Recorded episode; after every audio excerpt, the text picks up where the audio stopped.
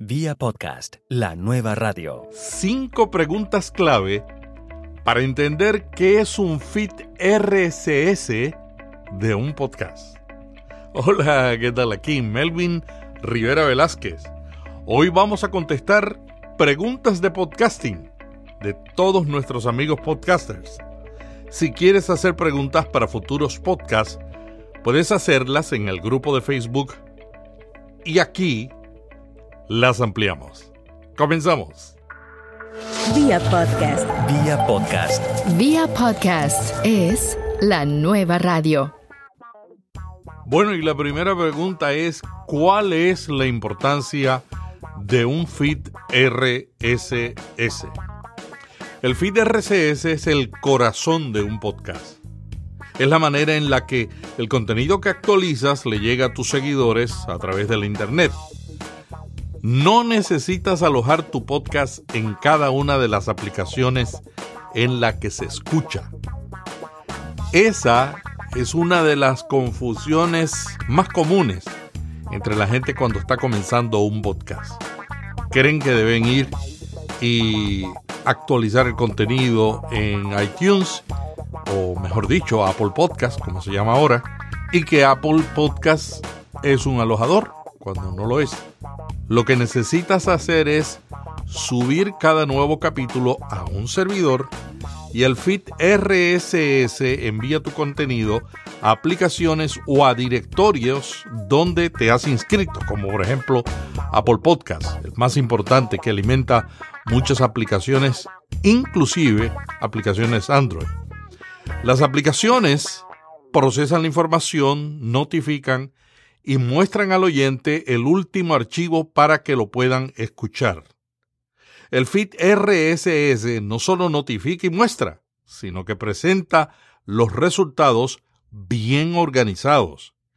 Tener un feed RSS es crucial, ya que permite que tu producción llegue al oyente sin que tenga éste que buscarte. Es el elemento clave que permite que los oyentes se suscriban, reciban el audio con tus notas y otra información cada vez que lo publicas.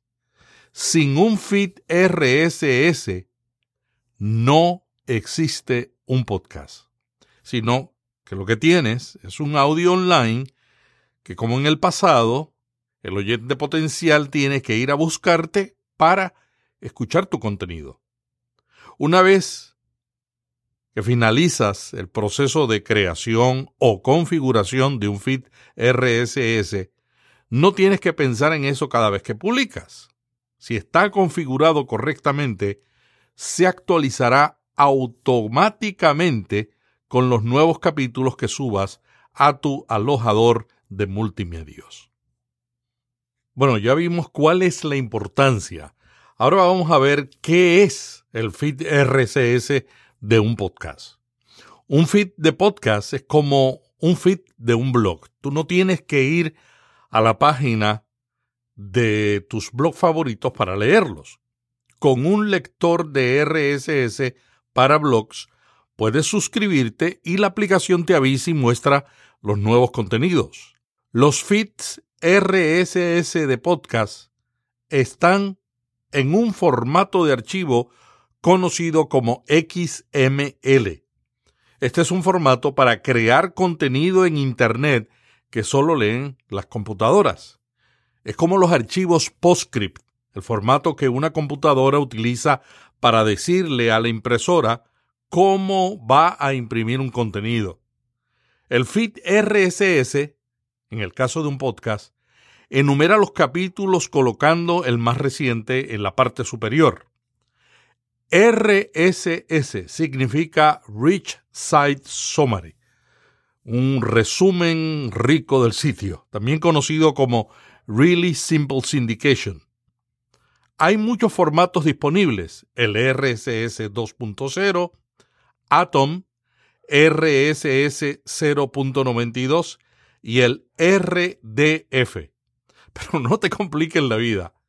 Lo más importante que debes saber es que de todos estos, solo el RSS 2.0, también se escribe RS2, es compatible con los podcasts y con los directorios de podcast como Apple Podcast.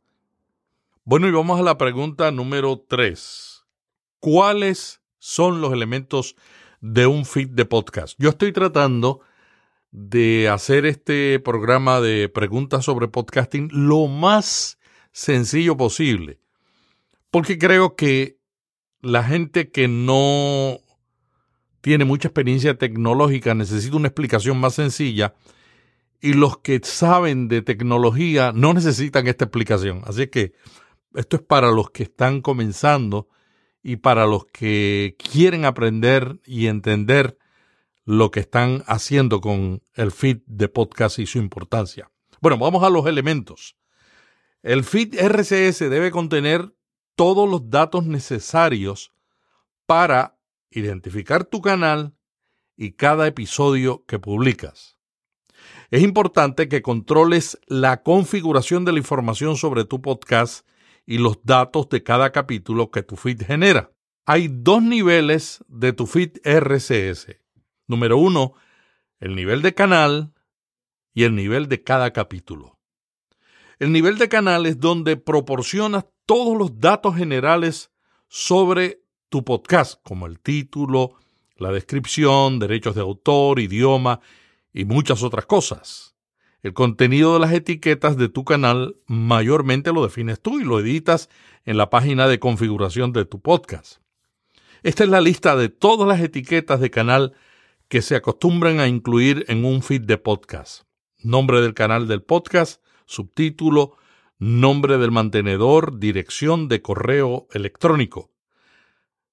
Algunas compañías de alojamiento de podcast usan su propia dirección de correo electrónico de forma predeterminada. Si ese es el caso, no uses esa empresa, porque lo que ellos están diciendo, si hay un problema con este feed, nosotros somos los dueños. Si tú te vas a la compañía, ¿a quién le van a avisar? ¿A ti o a la compañía que registró con su correo electrónico tu feed? Otro campo es la descripción del podcast. La imagen de portada, que debe estar, y ya debes saber, entre 1400 por 1400 píxeles a 3000 por 3000 píxeles. La otra etiqueta es categorías. Puedes tener hasta tres categorías únicas.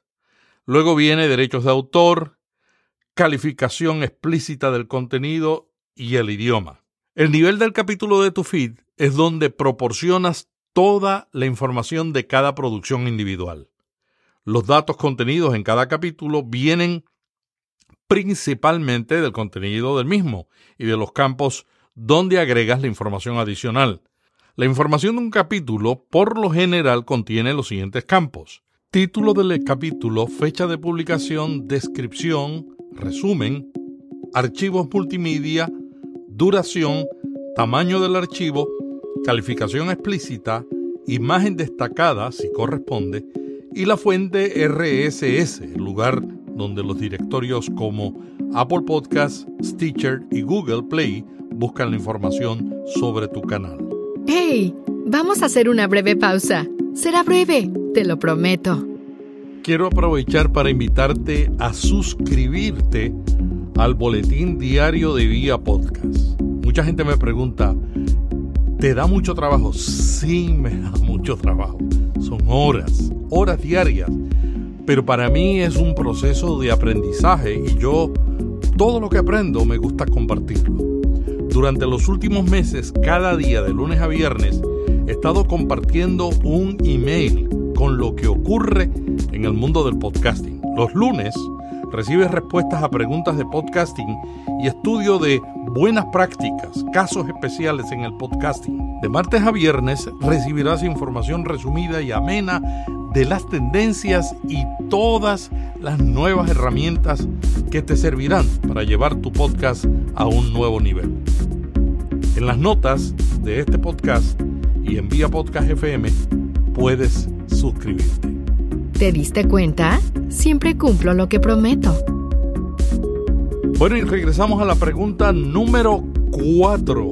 Estamos con cinco preguntas clave para entender qué es un feed RSS de un podcast. Número 4. ¿Cómo creo el feed RSS? Es importante controlarlo. Los feeds se producen básicamente de tres formas diferentes. La primera es que tu alojador de podcast lo cree.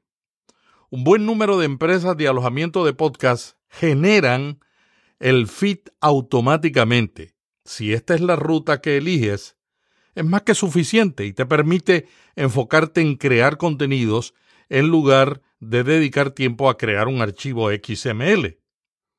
Esta es mi opción preferida, aunque siempre tiene riesgo.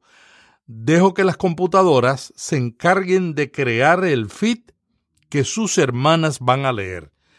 Sin embargo, es esencial escoger bien la empresa de alojamiento, porque si te equivocas, te vas a meter en un lío.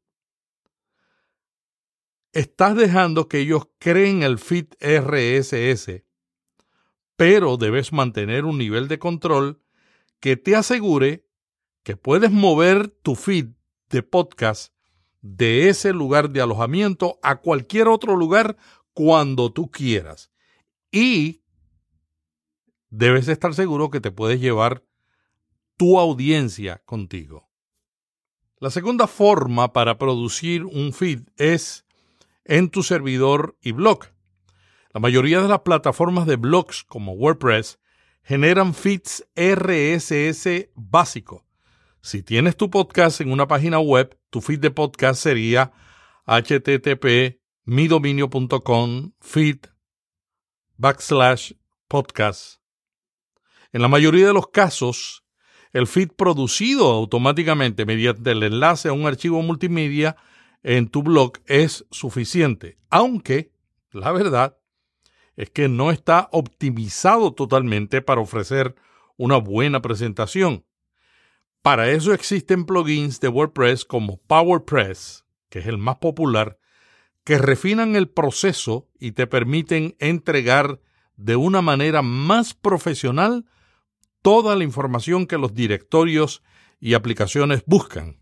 Algunos amigos que tienen redes de podcast usan el plugin PowerPress para desde el mismo blog o la misma página web sacar varios feeds. La tercera manera de crear el feed es haciéndolo tú mismo. Para crear el feed tú mismo necesitas tener un servidor para alojar ese archivo. Hay dos formas de crear este feed por ti mismo. Con un editor de texto donde añades las entradas nuevas de tu podcast o con un software. Si no eres un experto en estas tecnologías, no te recomiendo escribir tu propio XML. Sin embargo, muchas personas lo hacen porque quieren tener el control total. Y ocasionalmente hay una razón de negocio para hacerlo. Si crees que necesitas crear tu feed y sabes cómo hacerlo, te sugiero dos cosas. Número uno, verifica que no haya una herramienta que pueda hacerlo. Y número dos, si contratas a alguien para hacerlo, asegúrate que no es la misma persona que produce el contenido de tu podcast. Recuerda, lo más importante es que tu propiedad intelectual siempre esté controlada por ti. ¿Por qué muchas personas deciden crear su propio feed? Bueno, eso tiene que ver con los servicios de alojamiento. Hemos venido de una historia un poco triste. Yo creo que ahora hay más empresas de alojamiento que han superado esto que yo les voy a contar, pero todavía quedan algunas. Particularmente los servicios gratuitos a menudo dejan de funcionar, dejando al podcaster en el aire, a veces sin el contenido y el feed de su podcast. La otra razón es que dejan de proveer estas empresas soporte de podcasting. En el pasado muchos sitios populares que compartían videos terminaron su soporte a los podcasts de la noche a la mañana.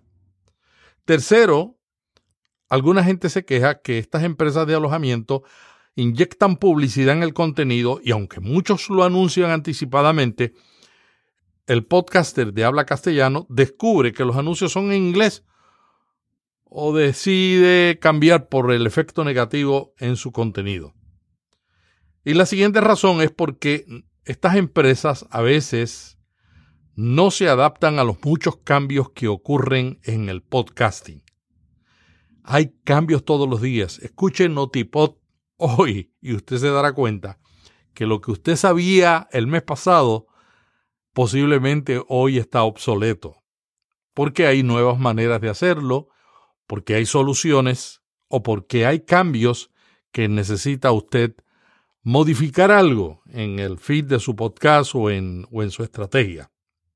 En la actualidad, algunos de los servicios de alojamientos de podcast, algunos no están al día, por ejemplo, con las últimas especificaciones de Apple Podcast.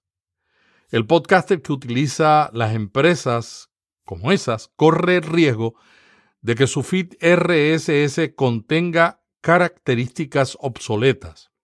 Por ejemplo, mire, con la versión de iOS eh, el 11, Apple Podcast presentó nuevas características en las especificaciones RSS. Y la semana pasada, en este podcast, entrevistamos a Rolf Walsh, vicepresidente de Relaciones con Podcasters de Lipsing, una empresa de alojamiento, quien las explicó. Rob está bien cerquita de Apple Podcast y hay que escucharlo con mucha atención. Estas nuevas características no son obligatorias, pero implementarlas puede hacer que su podcast sea una mejor experiencia para su audiencia actual y potencial. Además, es más probable que Apple muestre tu podcast en su directorio de populares si ve que está usando sus nuevas etiquetas de forma efectiva. Otro problema común con los feeds RSS es cuando la empresa donde usted aloja su podcast se encarga de enviarlo a los directorios. Si usted no controla el RSS de su podcast en Apple Connect, no podrá solucionar los problemas de cumplimiento con las nuevas reglas, ni podrá actualizar su catálogo, ni podrá ver sus métricas de podcast allí. Lo más probable es que esto no le preocupe, porque ningún buen alojador de podcast envía los podcasts de sus clientes a Apple. Si una empresa hace eso, entonces no es una buena empresa para alojar su podcast. Una herramienta muy popular hace unos años para crear un feed RSS era FeedBurner. La pregunta que muchos se hacen es, ¿todavía es conveniente usar FeedBurner para crear un RSS? Bueno, mi respuesta es ya no es tan necesario.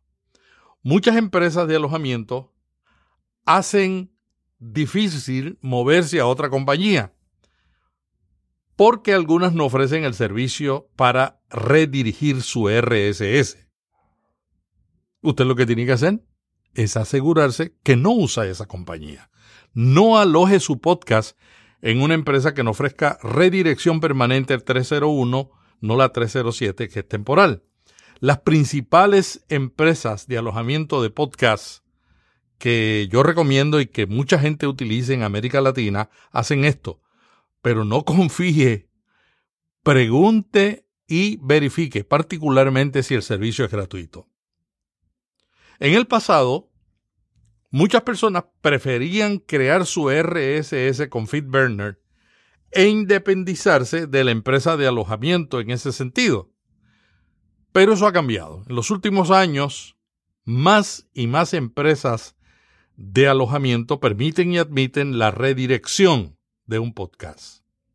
En caso de que quieras o necesites moverte a otro lugar. Inclusive las mejores empresas son transparentes diciéndote desde el principio cómo puedes mover fácilmente tu RSS a otro alojador. Por eso creo que para los podcasters que no son especialistas en tecnología y saben poco sobre SS, no deben usar FeedBurner o crear un RSS manual. Para los podcasters con menos experiencia técnica, usar FeedBurner podría ser un reto y causar problemas. Por otro lado, y esto es importante, FeedBurner, aunque está ahí, ya no es una pieza esencial en Google, que es el dueño de FeedBurner, y no la han actualizado en años. Google Play Music lanzó su directorio de podcast y ellos mismos no mencionan que usan o recomiendan a FeedBurner. El mensaje indirecto que recibimos es que FeedBurner es un producto en desuso y que podría estar en la lista de servicios a eliminar en un futuro como Google lo hizo con Google Reader.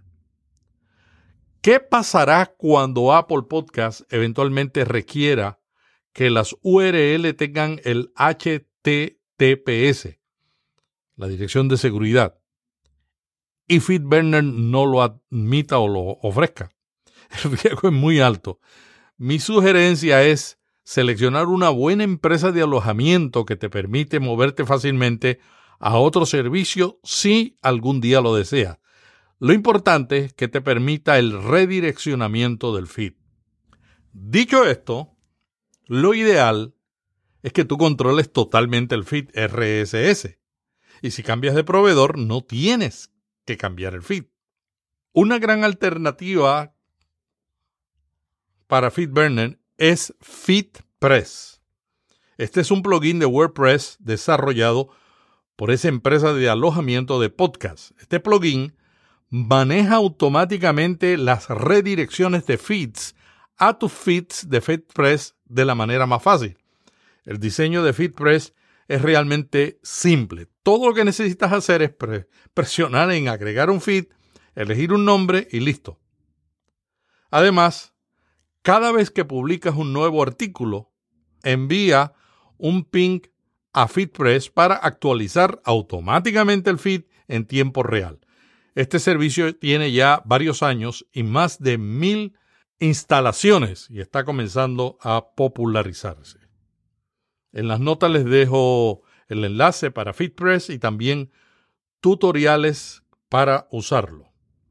También en las notas les estoy dejando algunos RSS de podcasts muy populares en castellano para que ustedes vean cómo ellos los configuraron y se van a dar cuenta que hay configuraciones individuales hechas por ellos mismos casi siempre para empresas de, de radio como la red Prisa. También otros, su proveedor les crea el feed y algunos lo crean por su cuenta y por lo menos hay uno que usa FeedPress y uno que usa FeedBurner. Se los dejo para que ustedes evalúen cómo se ven los diferentes RSS de estos populares podcasts. Bueno, y termino con la número 5. ¿Dónde validas el feed RSS de tu podcast? ¿Y dónde lo puedes buscar si se te pierde esa dirección? Antes de enviar tu feed a un directorio, como Apple Podcast, debes confirmar que está funcionando bien. Estos son algunos de los sitios donde puedes entrar la dirección de tu feed y validar que está correcto. En las notas dejamos el enlace. Una es Feed Validator, otra compañía donde lo puedes hacer, un sitio web, es Cast Feed Validator. La otra es Podbase. Y la otra es Validator W3. Si alguna vez pierdes la dirección del feed RSS que tienes en Apple Podcast, hay una manera fácil de buscarlo.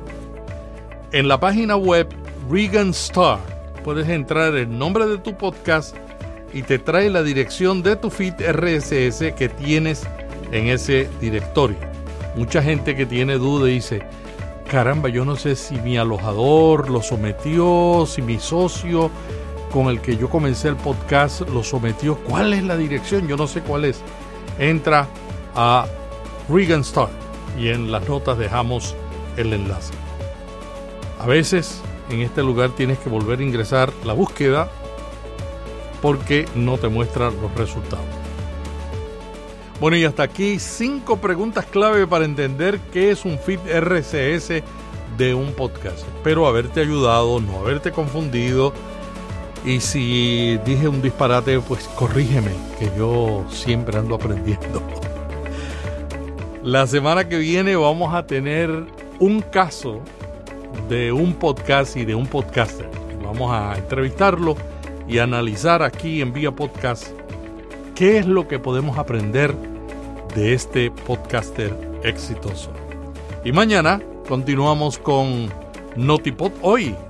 Recomiendo que te suscribas al boletín de lunes a viernes para que recibas toda la información con todos los enlaces y recuerda siempre que en Notipod hoy en el podcast no tenemos los enlaces y tenemos menos información que en el boletín.